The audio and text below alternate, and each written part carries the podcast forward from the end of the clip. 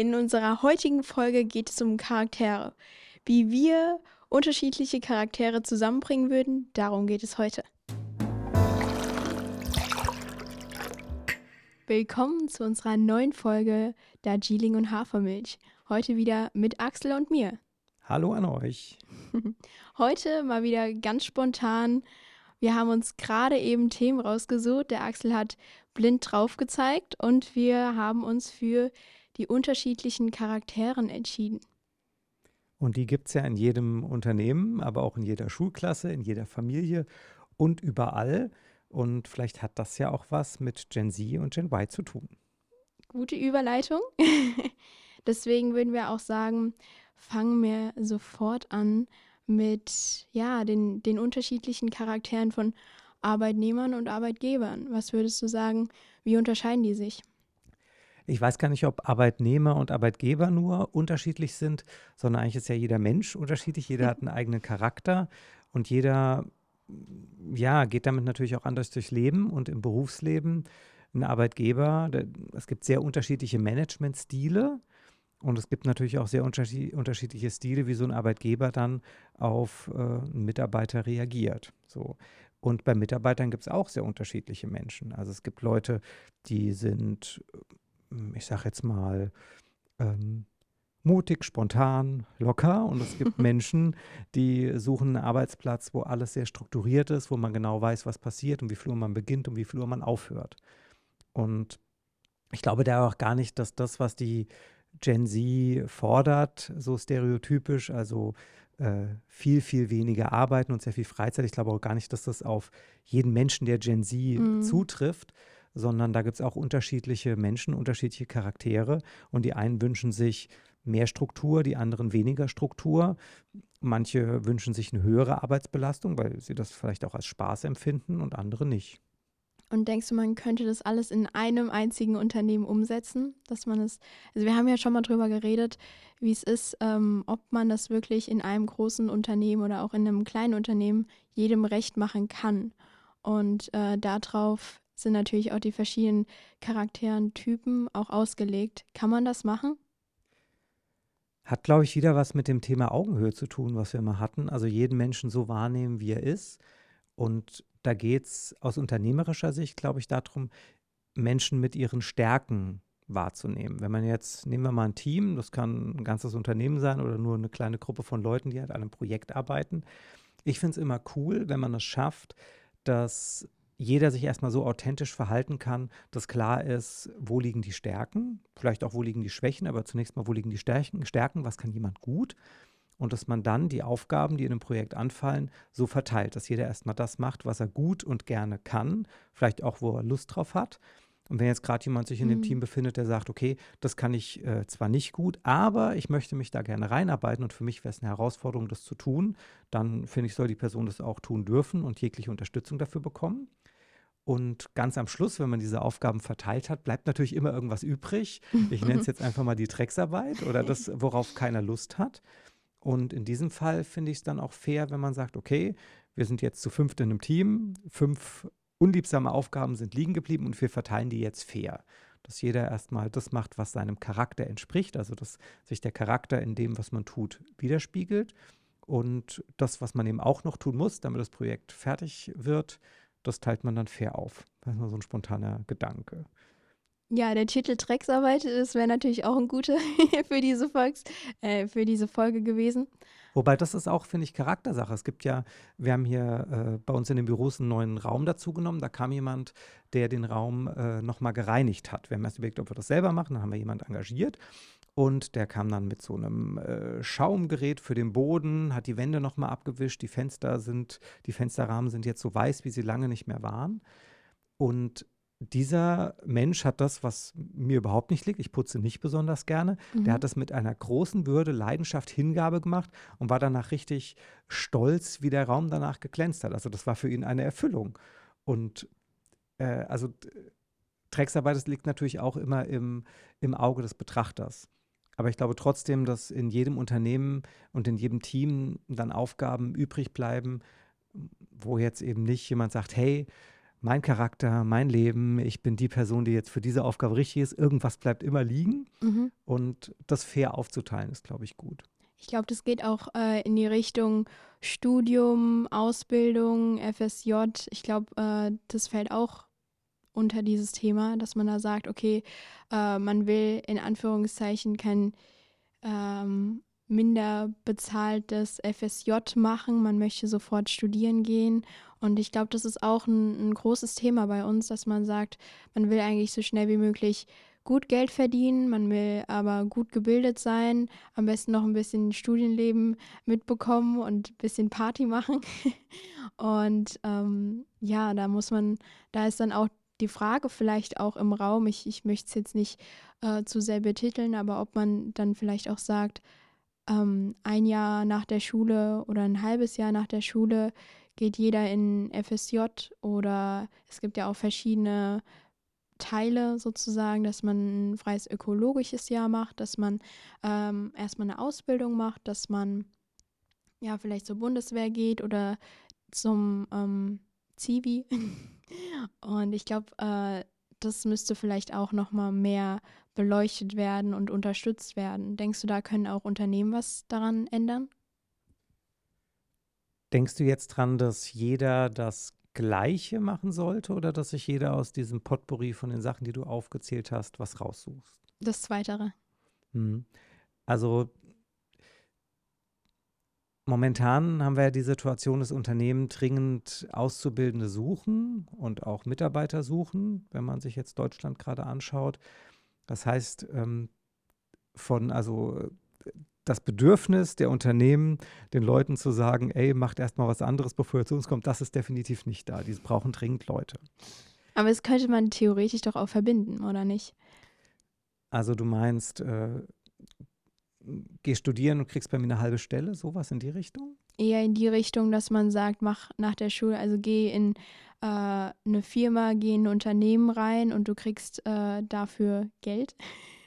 also ohne, ohne Ausbildung, dass man sozusagen äh, mhm, also ah. auch Workshops hat und so weiter und so fort. Das ist ja ähm, so, wie, wie ich jetzt ähm, ein freiwilliges soziales Jahr so verstanden habe, zum Beispiel im Krankenhaus, ähm, dass man natürlich da in äh, vor Ort ist, aber trotzdem weiter gebildet wird und auch noch ein bisschen Geld dazu ah, bekommt. Jetzt habe ich es gecheckt. also nicht, äh, nicht den klassischen Weg, du machst erst eine theoretische Ausbildung, bevor du praktisch äh, Lebens- oder Arbeitserfahrung sammeln kannst. Genau. Mhm. Äh, finde ich gut. Also ich würde, ich würde hier auf jeden Fall immer Leute einstellen ohne Ausbildung, wenn sie mich von ihrem Charakter, von ihrer Persönlichkeitsstruktur überzeugen. Weil ich glaube, dass man alles, äh, was wir hier machen und auch das, was man in sehr vielen Betrieben macht, eigentlich ähm, durch die Arbeit in dem Betrieb lernt und dass Fähigkeiten aus einem Studium vielleicht maximal eine Grundlage sind. Aber mhm. ich kenne, wenn ich mich umgucke und auch bei Leuten, die wirklich viel verdienen, hat das, was sie aktuell tun, mit dem Studium, was sie einst hinter sich gebracht haben, nichts zu tun.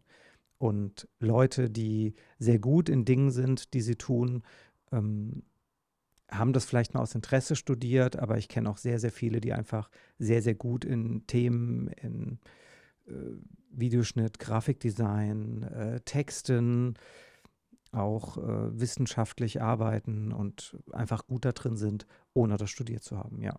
Ich glaube auch, also nicht, äh, dass wir hier falsch verstanden werden. Wir wollen jetzt nicht Studium oder äh, Ausbildung irgendwie ja, negativ darstellen, sondern sagen, dass man vielleicht diesen beruflichen Aspekt, dieses Leben, was man nochmal mit ähm, ja, der Fähigkeit eines Berufs sozusagen mitbekommt, dass man die vielleicht eher nach dem ähm, ja, nach dem schulischen Teil braucht und dass man da vielleicht schon mal so ein bisschen reinschnuppern kann, bevor man dann eine Ausbildung anfängt.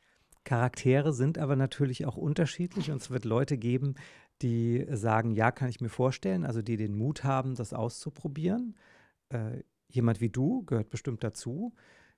Mir fallen aber spontan auch viele Menschen ein, die vom Charakter her wahrscheinlich eher nach der Schule wieder feste Strukturen suchen, die vielleicht ein Studium oder eben auch eine, eine, weitere schulische Ausbildung eher bietet und dann auch eher diesen Weg gehen. Also für die würde es sicher heißen, raus aus der Komfortzone, mhm. oder? Ja, ich glaube, ja, das, das stimmt schon. Also generell ist ja auch unser Podcast so aufgebaut, dass wir nicht sagen, ähm, ich vertrete die äh, Gen Z und du die Gen Y. Also das geht gar nicht, weil wir ja auch äh, alle unterschiedliche Charaktere sind und das ist auch, auch gut so. und ich glaube, das, das Beste, was man da mitnehmen kann, ist, dass man sagt, wir können voneinander lernen und ich glaube, das ist ja auch genau das, was wir aussagen wollen. Ähm, wir können alle voneinander lernen und egal was für ein Alter, egal was für eine Generation und dieses, dieses Wissen zusammen ist, glaube ich, das, das Stärkste. Was sagst du dazu? Ich habe gerade gedacht, ähm, ich, ich, ich klebe noch ein bisschen dran, dass Charaktere natürlich unterschiedlich sind und dass dieses Voneinander lernen immer voraussetzt, dass man dafür natürlich eine Offenheit hat. Es gibt Menschen, die sind von ihrem Charakter oder vielleicht von ihrer Lebenserfahrung weniger offen und Leute, die sind offener. Jetzt äh, ein Großteil der Leute, die uns zuhören, würden diesen Podcast ja nicht hören, wenn sie nicht denken, okay, das, was die Beatrice und der Axel davon sich geben, damit kann ich irgendwie was anfangen. Das heißt, äh, da glaube ich, rennen wir schon ab und zu auch mal offene Türen ein. Ich habe mich gerade gefragt, was macht einen Charakter eigentlich aus? Was ist der Charakter? weil auf die Arbeitswelt bezogen ist man natürlich sehr schnell bei Fähigkeiten, also bei Fähigkeiten, mit denen man dann Dinge umsetzt, mit denen man Produkte erschafft, die man verkauft oder was auch immer.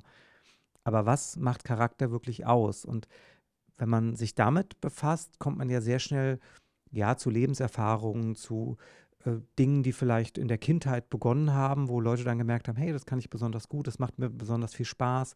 Menschen, die besonders empathisch sind, Menschen, die mhm. besondere Antennen haben und merken, okay, in der Gruppe geht es der Person gerade nicht so gut und der Person dann etwas geben. Oder Leute, die vielleicht durch ja nicht so schöne Lebenserfahrungen eher pessimistisch oder ängstlich an Dinge rangehen. Ähm, also Leute sind unterschiedlich. Und der Gedanke, den du, äh, den du hier reingeschmissen hast, warum nicht nach der Schule einfach erstmal ein paar Jahre richtig arbeiten und gucken, wie sieht die Welt aus und gucken, was macht mir Spaß. Äh, ich finde das super. Ähm, und ich finde auch nicht nur für ein Jahr, also warum nicht einfach drei Jahre richtig Geld verdienen, dann weiß man Bescheid und vielleicht auch äh, in dieser Zeit unterschiedliche Sachen ausprobieren, ja. Ähm, und in dieser Zeit hat man vielleicht auch die Möglichkeit, erstmal seinen Charakter äh, für sich selbst auch zu, zu definieren. Also mhm. Also zu gucken, ja. ähm, was tut mir gut, was tut mir nicht gut, was kann ich gut, was, äh, woran möchte ich vielleicht auch an mir arbeiten, um das äh, dauerhaft ein bisschen, ein bisschen besser hinzukriegen. Äh, was spiegeln mir andere Leute wieder, wo meine Stärken liegen? Hm, weil Charakter ist natürlich auch so ein, ich glaube, das wird auch schnell so ein Modeding. Also äh, was ist mein Charakter? Wie, wie, wie, würdest du mich beschreiben? Wie mm. beschreibe ich mich selbst? Ja, ähm, da wären wir wieder beim Thema Lebenslauf. ja, und wenn man Leute nach ihren Charaktereigenschaften fragt, was erzählen die? Äh, wenn, äh, wenn das ein äh, Kerl ist, der mit dir ins Bett will, der wird, wird sich anders darstellen als äh, ein Mädel, das mit dir befreundet sein will oder sonst irgendwie. Und in der Situation äh, wenn es dann auch um das Thema äh, Arbeitgeberin, äh, Mitarbeiter geht, äh, ist man halt auch sehr schnell wieder dran, dass so ein Charakter auch einfach mit Worten designt wird. Mhm. Und den Charakter erstmal für sich selbst authentisch und realistisch und sehr ehrlich klar zu haben, ist, glaube ich, ein Ding. Und dann das Selbstbewusstsein auch zu haben, dazu zu stehen. Dass man auch rechtzeitig sagt, ja, das, das, das und das mache ich gerne und mit Herzblut bin ich dabei, aber das und das und das das ist nicht mein Ding und damit möchte ich meine Lebenszeit auch gar nicht verschwenden, weil das entspricht meinem Charakter nicht.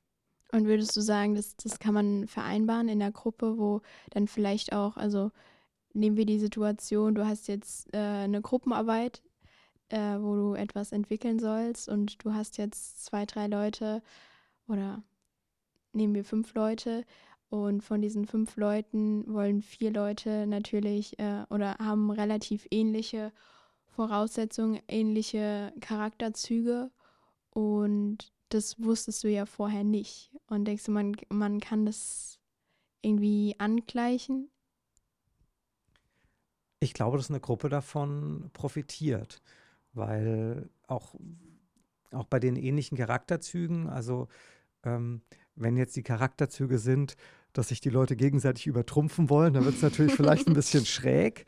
Ähm, wenn aber diese ähnlichen Charakterzüge äh, gut zusammenpassen, kann es wieder gut funktionieren. Ähm, vielleicht, vielleicht mal ganz konkret. Äh, du hast ja eben schon äh, angedeutet, wie wir auf das jetzige Podcast-Thema kamen. Ähm, Beatrice und ich haben uns hier getroffen und ich hatte schon meine Listen geschrieben und habe mir schon meine Stichpunkte aufgeschrieben. Und dann hat sich Beatrice eben ihren Laptop geschnappt, sich neben mich gesagt, gesagt Axel, sag mal, was du gerade im Kopf hast. Und dann habe ich eine Minute gebraucht, um so ein paar Sachen rauszuhauen. Und dann sollte ich mit zuhenden Augen auf ihren Bildschirm tippen und so kamen wir zu diesem Thema. Das ist schon was, was mich auf gewisse Weise aus meiner Komfortzone rausholt, weil mhm. ich schon mhm. auch, ich mache ganz gern Konzepte, ich habe gern meine Stichpunkte und hänge mich daran.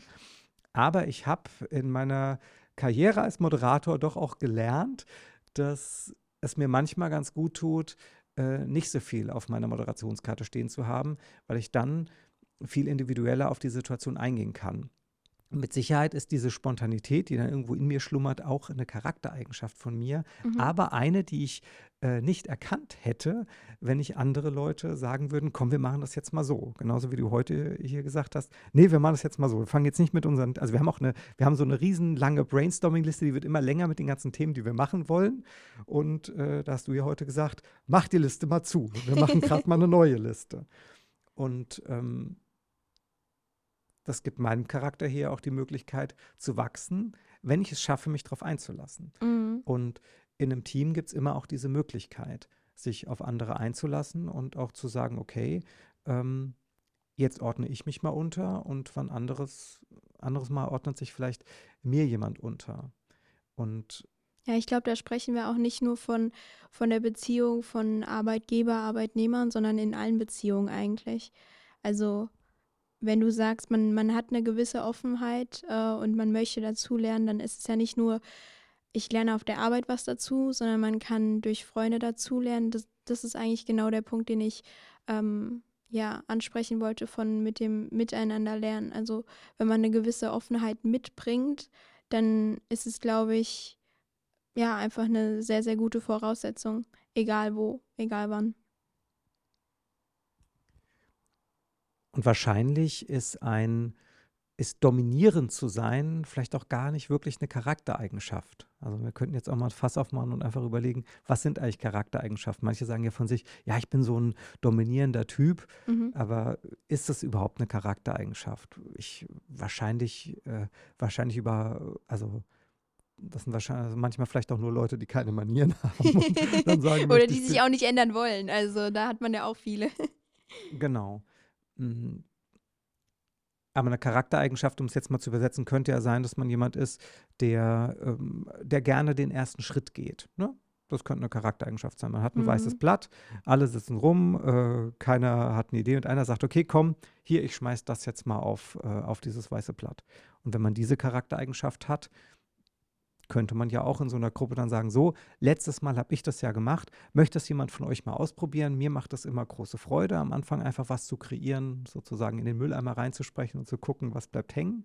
Und äh, das ist ja auch eine Möglichkeit, mit dem eigenen Charakter anderen Leuten die Möglichkeit zu geben, probier es doch auch mal aus. Und wenn die sagen, cool, schneide ich mir eine Scheibe von ab, ist okay. Ähm, und wenn sie sagen, okay, war eine interessante Erfahrung, aber ich bin, glaube ich, eher der Typ, der das kritisiert, was dann da mhm. schon mal mhm. steht. Äh, ist das auch okay? Ja. Ja, ich glaube, damit kommen wir auch schon langsam zum Schluss der heutigen Folge. Was sind so deine letzten Tipps und Tricks, die du Leuten geben würdest, die sagen, hm, ich, ich fühle mich nicht so sicher in meinem Charakter. Wie kann ich das denn auch auf der Arbeit vielleicht verfestigen? Den Tipp war schon mal beim Thema Lebenslauf, aber ich würde sagen, Mut, mutig sein, zu sich selbst zu stehen und die Dinge, die man so wahrnimmt, wo man merkt, da fühle ich mich wohler und da fühle ich mich unwohler, einfach mutig auszuprobieren. Keine Angst davor haben, dass man dafür abgelehnt wird, dass man Dinge so macht, so sieht, wie man sie eben sieht, sondern das zur Disposition stellen, währenddessen offen bleiben, aber trotzdem auch sich selbst da einfach ernst nehmen. Vielen Dank für deine Worte. Wir hören uns nächsten Mittwoch. Tschüss. Tschüss.